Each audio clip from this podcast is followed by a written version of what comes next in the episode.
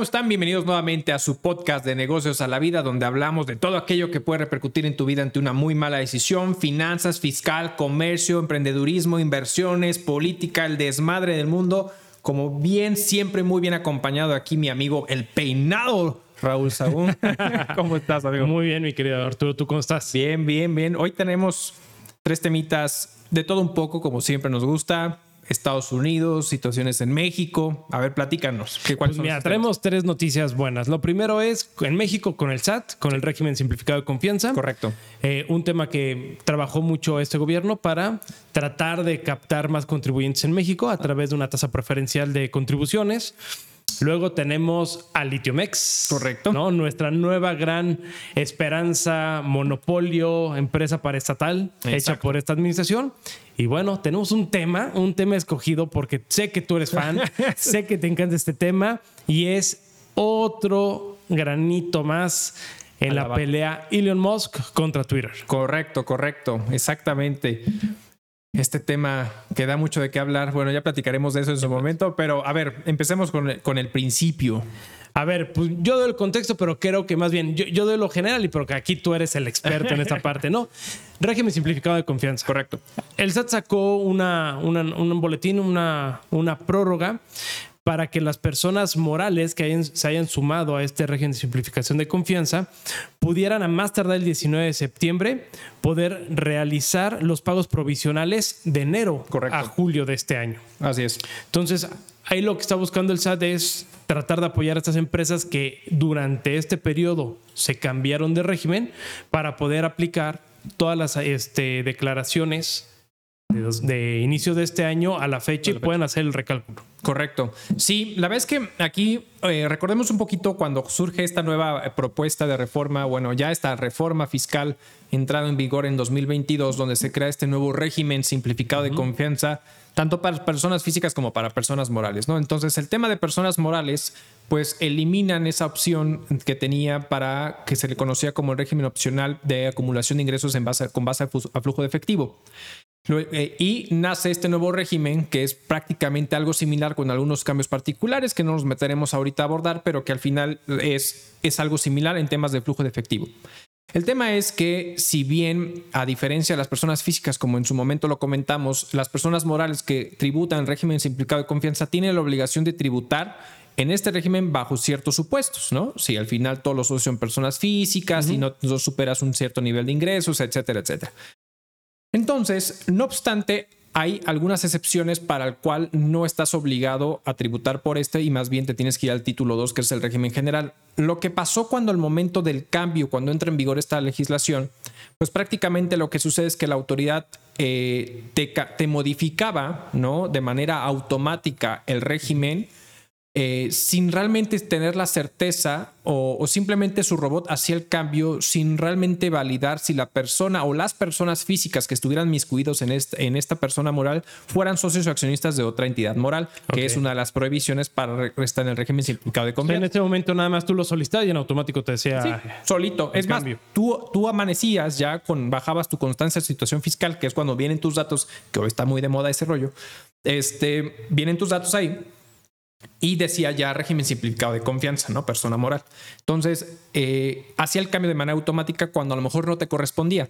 O en su defectos no aparecía y aparecía régimen general de ley cuando en la obligación te tocaba o te toca tributar en el régimen simplificado de confianza. Entonces, ante la omisión o ante esa ausencia de cambio indebido o a la ausencia del cambio que debía de ser, prácticamente sale una tercera, eh, una tercera versión anticipada de resolución miscelánea en la página del SAT, que es cuando, cuando lo saca, y dice, oye, a ver, tú tienes la posibilidad de hacer la modificación presentando el aviso de eh, cambio de obligaciones fiscales.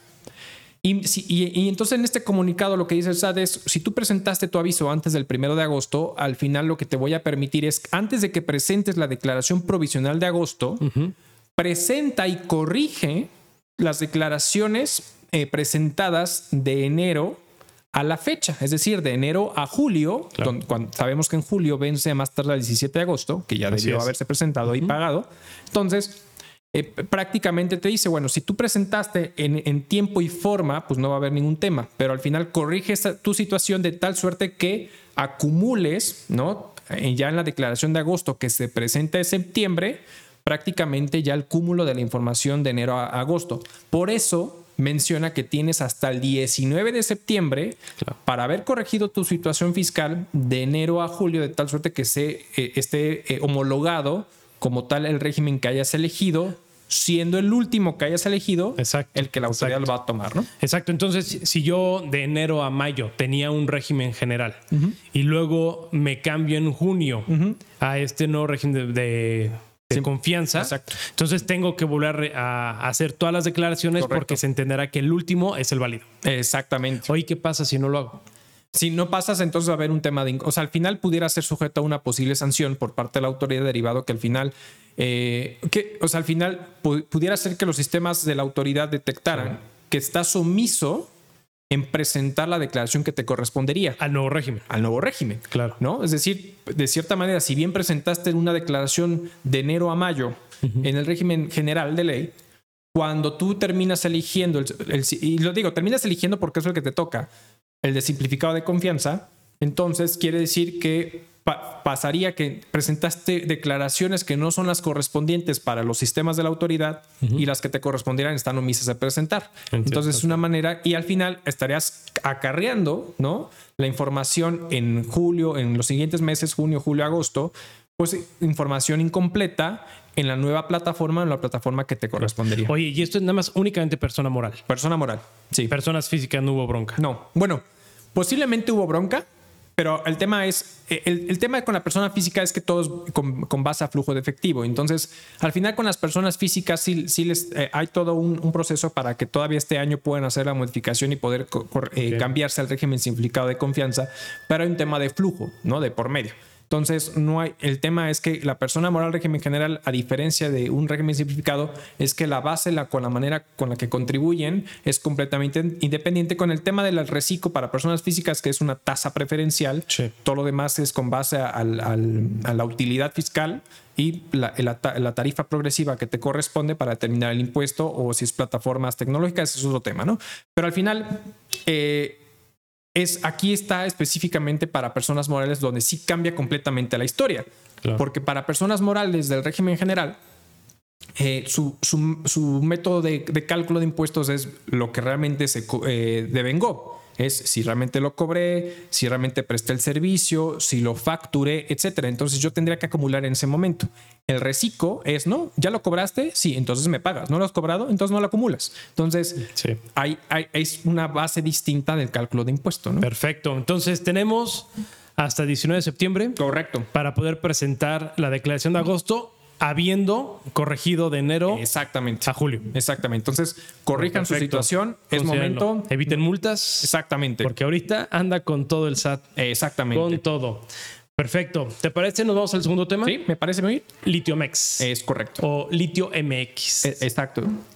Pues bueno, aquí ya tenemos, lo habíamos hablado en otro capítulo, con el tema de que se detectó que en México había mucho, eh, mucho litio. De hecho, está es tiene la reserva número 10 o la décima reserva a nivel mundial. Así es. Pues bueno, este nuestro querido y bien amado, este, presidente. amado presidente, pues bueno, decidió que este, este mineral iba a ser exclusivo para la explotación de la, por parte de la nación. Correcto y creó una empresa que se llama Litomex. Correcto. ¿no? Prácticamente se saltó todo lo que se tenía que saltar y dijo, yo voy a crear otra paraestatal, Así es. ¿no? Que ya sabemos cuál es la, la historia de las paraestatales y los grandes fracasos que tenemos, pero dijeron, bueno, chingue su madre, 2022 generemos una nueva pared estatal que es Litomex. Correcto. Que, ahí te interrumpo, que justo él mismo dijo y reconoce que efectivamente no le va a tocar ver a su gobierno los frutos de esta entidad, pero que quiere sentar las bases sólidas de esta nueva estatal,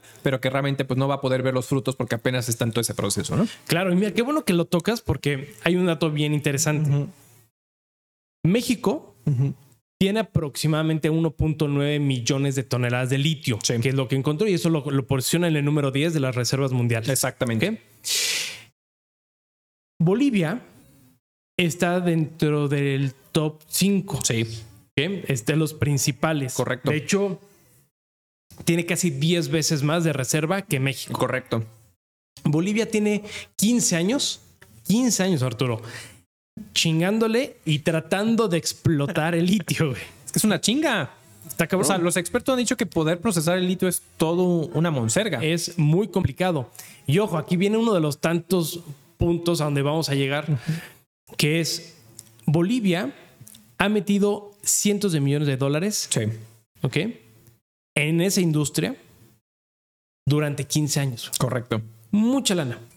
Si lo comparas con el presupuesto que hoy en día tiene el Servicio Geológico Mexicano para el tema del, análisis y, y- Correcto. y minería, son 52 millones de pesos anuales. anuales. Entonces, estamos hablando que posiblemente, como Oli bien dice, nunca lo va a ver, ¿no? Sí. Porque de aquí a que se genere toda la infraestructura, se tengan los recursos para explotarlo, Correcto. Es otro tema. Así es. ¿No? Entonces, bueno, tenemos esta empresa que al final están generando con un pequeño mono- monopolio, que era parte de la, de la molestia que tenía Estados Unidos y Canadá. Dicen, oye, ¿qué onda? Tenemos un tratado de libre comercio donde habla temas energéticos, donde está firmado que tú le tienes que dar acceso Correcto. a iniciativa privada, incluso extranjera, para poderlo explotar. Y este bro dijo, Nel, esto es para los es de los mexicanos para los mexicanos Exactamente. Y te genera esta, esta Litomex. Y otro punto interesante, ya sabes que a veces me gusta ser el señor Venga, de los venga. datos, güey.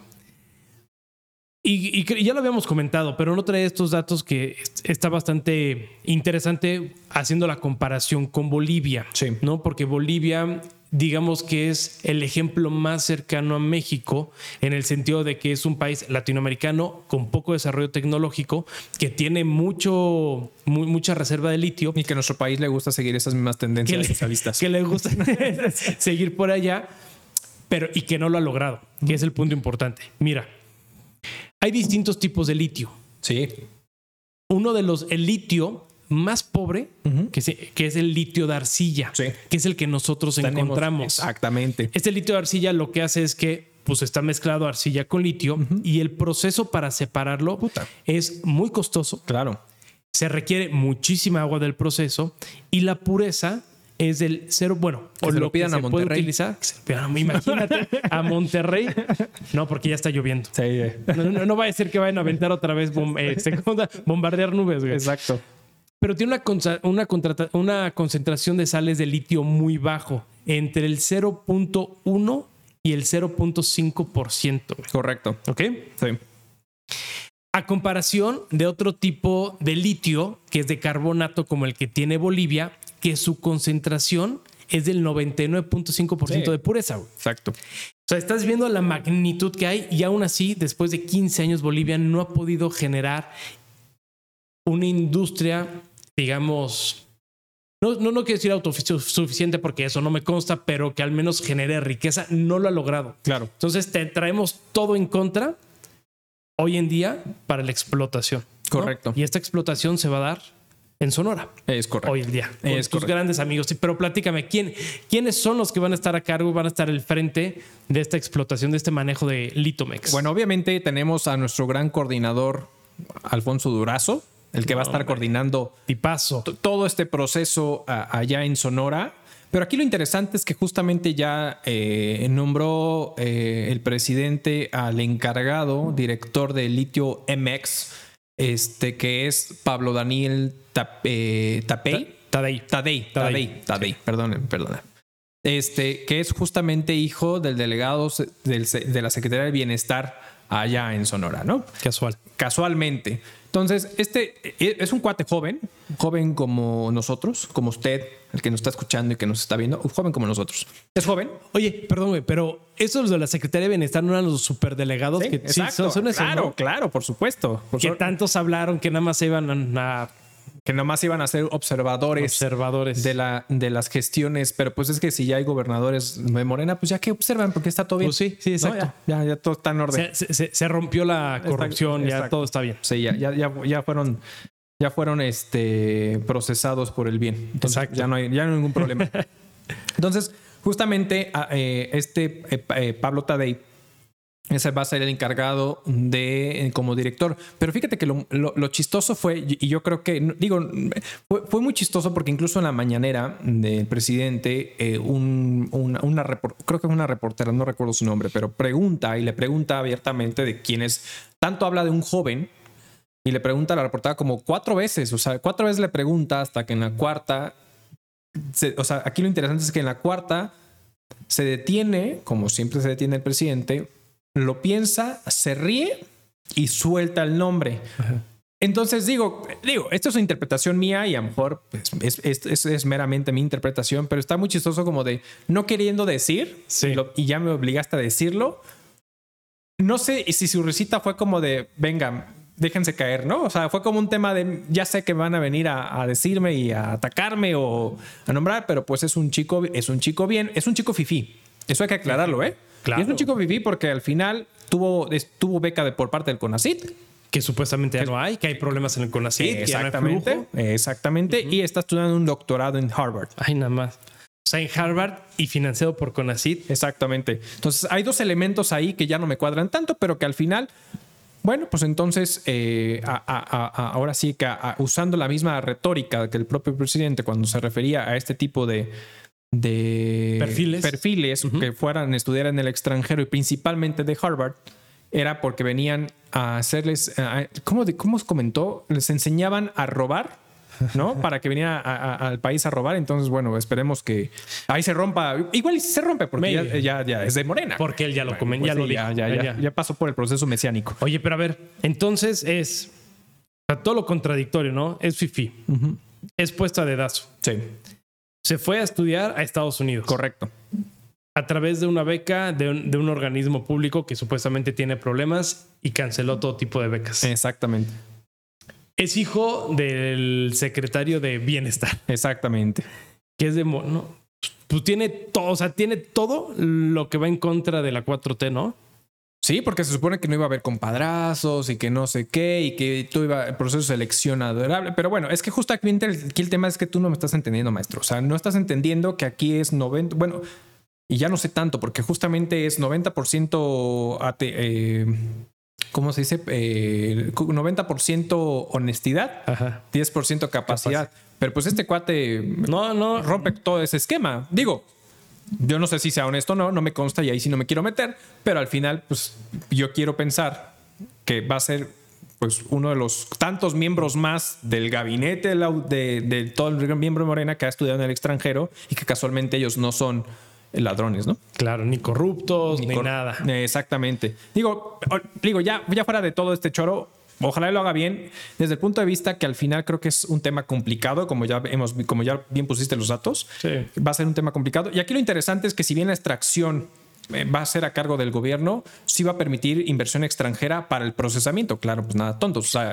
es lo más caro y necesitamos inversión extranjera, entonces va a ser una mancuerna entre eh, el gobierno mexicano a través del litio MX y pues el, eh, tema privado, el tema privado, ¿no? Sí, claro, digo, ya quitando el tema de la carrilla y todo eso, sí, ojalá que lo haga bien. O sea, al, final nos conviene a todos que sea una industria Sí, porque Tesla, ¿recuerdas que hablábamos que una empresa china tiene gran, gran participación del tema del litio que se puede extraer desde Sonora. Sí, correcto. Y Tesla es quien firmó el acuerdo con esta empresa china para ser de los primares, principales beneficiarios del litio, porque pues, Claro. ¿no? No, y, además este, el presidente lo decía. O sea, también la explotación va a apoyar para que la industria automotriz del norte, bueno, del norte del país, se pueda beneficiar y traiga más inversión extranjera este, de, eh, directa a las automotrices para la producción de vehículos eléctricos. Y está bien. Aquí nada más el tema es que ojalá que lo hagan bien, ojalá que hagan estudios, porque no han hecho estudios de viabilidad económica. La realidad es que pues estás viendo y no ves. o sea, si estás viendo con lo del tren Maya, que no estaba el estudio de viable este, eh, ecológico sustentable, ¿no? Entonces, bueno, pero bueno, sí, tiene, o sea, digo. Digo, ojalá que le vaya bien, ojalá que hagan los estudios necesarios, que lo exploten de manera inteligente y no sea otro hoyo infinito. Claro. Como es Pemex, en donde pues nomás el dinero se tira. Pero bueno. Exactamente. Pero bueno, Litomex. Enhorabuena, que vaya muy bien, nos conviene a todos, ahí van nuestros impuestos como tal. Pero bueno, cerramos con el último tema, el último tema es la batalla de Elon Musk con Twitter sigue y dando de qué hablar. Por favor, Dios No, mío no, por favor, e- ese es tema tuyo, por favor, abre, abre cortina con este tema. Oye, pues mira, a ver, recordemos un poquito cuando Elon vende acciones, si no me equivoco, en 6.900 millones de dólares en acciones justamente para poder llenarse de efectivo y hacer frente el día de mañana contra todo este proceso que tiene Twitter, porque ahora en octubre pues es cuando justamente se llevará a cabo como la primera instancia. La venta de acciones de Tesla. Sí, De Tesla. perdón, sí, de, de Tesla para poder tener ef- efectivo, tienes Sí. razón, y este y poder hacer frente a todo este tema que está viviendo eh, Twitter y, y Elon eh, y que ahora en octubre pues vamos a ver cómo, cómo va esta tendencia. Todo pinta o pintaba hasta el momento de que Twitter realmente tenía más eh, el, el- el sartén por el mango porque Elon fue el que se retracta. Pero ahora sale que existe un, pues un soplón, ¿no? Un soplón que se, es este Peter, Peter, eh, ¿cómo se llama? A ver, Satko. Sat- Satko. Satko. Satko. Que este cuate eh, es, eh, era el encargado, como el, el- el chief, ¿no? El encargado de Twitter en el tema de la seguridad. Y él entra, si no me co- equivoco, octubre, noviembre del 2020 a Twitter Ok. y sale en enero del 2022. O sea, sale antes incluso de la propuesta económica que hace Elon hacia la compra de Twitter. Entonces, bueno, sale todo el rollo. Ahorita lo que su- se supone que sale es que este famoso soplón, Satko, se acerca con Elon y eh, pues empieza a dar detalles, ¿no? De cierta forma de las irregularidades cibernéticas que tenía o que tiene Twitter en cuanto a temas de seguridad. Este cuate está catalogado como uno de los gran, unos- un gran hacker, eh, ¿no? A nivel mundial y que tiene mucho conocimiento al respecto. Incluso era de las personas que estaban encargadas en hacer hackeos eh, a diferentes instituciones eh, y lo hacían públicamente en su momento donde te hackeaban y después de que te hackeaban te decían, oye, aquí está tu vulnerabilidad y lo hacían público cra- Ok. prácticamente como para decir, ven y contrátame y yo te ayudo a solucionar el tema. Después sacan la ley, prohíben ese tipo de cosas por temas de privacidad Sí. y pues no, ya lo hace de manera eh, privada. Pero al final a él lo invitan a participar en tema de Twitter y se encargaba del tema de la seguridad y como tal. Y según lo que él dice es que muchas veces tocó base con toda la, gente de Twitter y eh, para poder decir de los compromisos de seguridad que tenía la propia plataforma y que eh, de cierta manera eh, podía vulnerar la seguridad y los datos de información que tuvieran los usuarios de la plataforma. Entonces, Ut- utiliza y los abogados de Elon utilizan esta información como para poder contrarrestar un poco el impacto, de decir definitivamente me deshago de, la acción de la compra porque tú encont- eh, me están comentando que tienes estas vulnerabilidades de seguridad y de riesgo eh, en cuanto a la seguridad de todos los usuarios. Y pues obviamente dicen, pues eh, esto no me gusta y entonces Elon propone usando a este famoso, a este famoso soplón, a este SATCO, ¿no? Entonces es ahorita en la situación en la que está. Sí, porque ya lo que busca Elon Musk es, oye, ¿sabes qué? Yo no quiero el trato, sáquenme de aquí, que le salió... Yo creo que sí le salió el tiro por la culata. Yo creo que no lo había pensado así. Sí. Y de repente fue así de Twitter. Ah, no, güey, no me quieres comprar. Ahora Claro. cumples tu palabra y me compras y me das tus 43 mil millones de dólares. Exactamente. No, entonces yo creo- ya Elon Musk le está buscando por todos lados el cómo desistirse de, de ese. Pues de, de- de ese acuerdo, Sí, de claro. ese deal que estaban haciendo. Pero ojo, quién sabe si lo logre, porque al final. Él ya, este. Elon Musk empezó todo este desmadrito como por marzo, ¿no? Sí. Febrero, marzo, Sí. más o menos. Y este brother Setco, cuando, cuando empezó a hacer pública la información. No, O sea, fue posterior. Sí, sí, sí. O sea, y, aquí es justamente es con esa reserva, como, ese comentario de decir, bueno, este cuate eh, se supone que lo corren de Twitter por temas de baja productividad. Entonces, al final, esta información que pudiera estar sacando a la luz para beneficio de Elon, ¿qué tanto puede ser usado como un tema de resentimiento de, oye, yo como tu ex empleado, donde me corres por un tema de productividad en enero de este año, pues a lo mejor yo teniendo información, pues realmente eh, voy y te ataco porque me, porque me, o sea, porque como un tema de represalia. Y, y ni te vayas así. Igual Elon Musk le dijo, güey, te doy 5 millones de dólares, avienta y tírale a Twitter. ¿Qué? ¿Me explicó? Correcto. O sea, porque al final, digo, ya esos niveles le van a jugar por todos lados. Claro. tú, tú, no lo harías para no desembolsar 43 mil millones de dólares. Claro, pues sí. No, entonces dicen, oye, a ver, este, este güey salió en una conversación así de, no, pues es que están de la chinga en seguridad. De, oye, te doy tanto, venga, lo público y que sea un, salvavidas para Elon Musk para decir cómo se echa para atrás, decir, oye, pues no, no me conviene, hay mucha inseguridad, el tema de los bots, etcétera. Y el tema de los bots, y, yo creo que aquí justamente, y, bueno, aquí el punto que dice justamente Satco en comparación con, en, conjunto con, con Elon es que realmente eh, la cabeza o eh, eh, todo, el, todo el mando ¿no? de, de, Twitter no tienen ni idea, así, ni idea de cuántos bots realmente existen, porque no tienen control de ello. Y justamente lo que dicen es, atenta realmente, eh, a Twitter se supone que sus, chips, eh, sus, sus, eh, sus directores y, a todo el consejo, pues se les pagan con bonos conforme a mayor usuarios, es porque está creciendo la plataforma, pues mayor es mi bono. Entonces el hecho de atacar el tema de los bots, pues va contra directamente al bolsillo de todos ellos, porque es decir, ¿cuántos son bots? Y entonces me vas a, me vas a perjudicar a mí en mi bono cuando yo reconozca en un momento dado que puta, el 20, 30% de la, de la gente que me sigue o que está en Twitter son bots. O igual, piensa mal y acertarás. ¿Quién no quita que estos güeyes, los directores, de manera paralela, generan una granja de bots y qué? Exacto. ándale, imagínate. Exactamente. Yo cómo voy a saber de todas maneras ya está la vulnerabilidad, no la quieren atacar. Correcto. Y digo, cuadraría porque al final dicen, oye, pues me vas a comprar. Venga. Órale. Exactamente. Sí, no, Estoy, completamente de acuerdo, pero a ver en qué, este, en qué acaba eh, esta, esta telenovela. Ha estado muy calladito, ¿no, Elon Musk? o sea, no, no, ha hecho tanto desmadre como. No, no, no, no ha hecho tanto argüende, más bien como pues, a estar generando su, su estrategia de defensa para pues, evitar pagar tanto. O sea, al final sí está siendo precavido en cuanto a tener eh, efectivo para poder hacer frente a lo que tenga que hacer frente. Este, pero digo, al final pues va a atacar con lo que pueda atacar. Ahorita de cuánto él es dueño. De, ¿Te acuerdas? A ver si lo tengo de, por aquí. De, dónde, perdón? Ah, bueno, 2.900 millones de dólares. Es lo que invirtió en, en Twitter, pero no sé qué porcentaje tenga de acciones. Ah, ¿te acuerdas que había sido el 9%?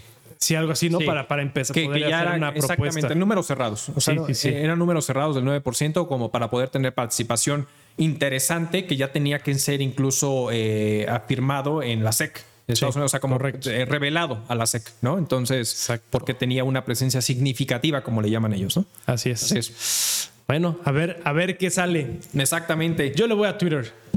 Digo, me cae bien Elon Musk, pero fue muy bocón esta vez. Es, un cuate muy agresivo. A mí se me hace un cuate disruptivo, siempre lo he dicho, eh, pero es un cuate que al final, no quieras o no, es un cuate siento que hasta cierto punto con carencia emocional, ¿no? O sea, es como, es muy reactivo. Muy reactivo. Entonces, pero bueno.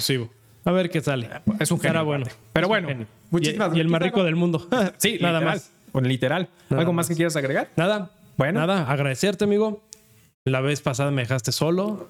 Él quiso grabar solo, me dejó plantado. Híjole, él me dijo, tengo que mantener este podcast, entonces me dijo, tengo que chambear arduamente. La verdad es que el SAT, en la, digo, así tal cual, se los digo, ¿eh? Sí. Se los decimos, eh, aguas con su información. El SAT está, ah, este es un dato interesante para antes de cerrar.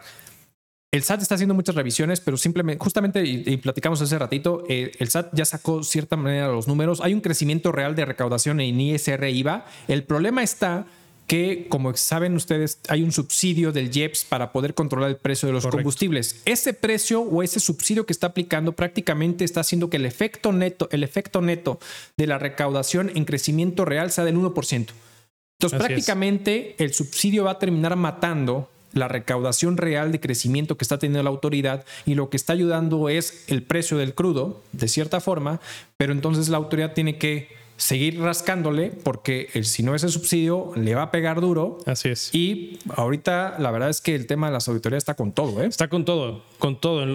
Platicamos hace, no sé, 15 días para acá, tres semanas para acá ha llovido cantidad de auditorías, revisiones. Están buscando por todos lados distintos perfiles de, empresas, de industria. Están buscando como. Porque, ojo, eh, también es muy importante para que lo consideren, porque esto no es solo, solo de esta administración, sino es una, una actividad común. Cuando vienen temas de elecciones, ah, lo que se necesita es dinero. Ahorita estamos cerrando 2022 ya viene 2023. Estado de México, punto clave para, para, las, para el 2024. Exactamente. El Estado de México va a ser clave para el 2024. Exactamente. Entonces, pues bueno, tengan mucho cuidado, pongan las cosas en orden.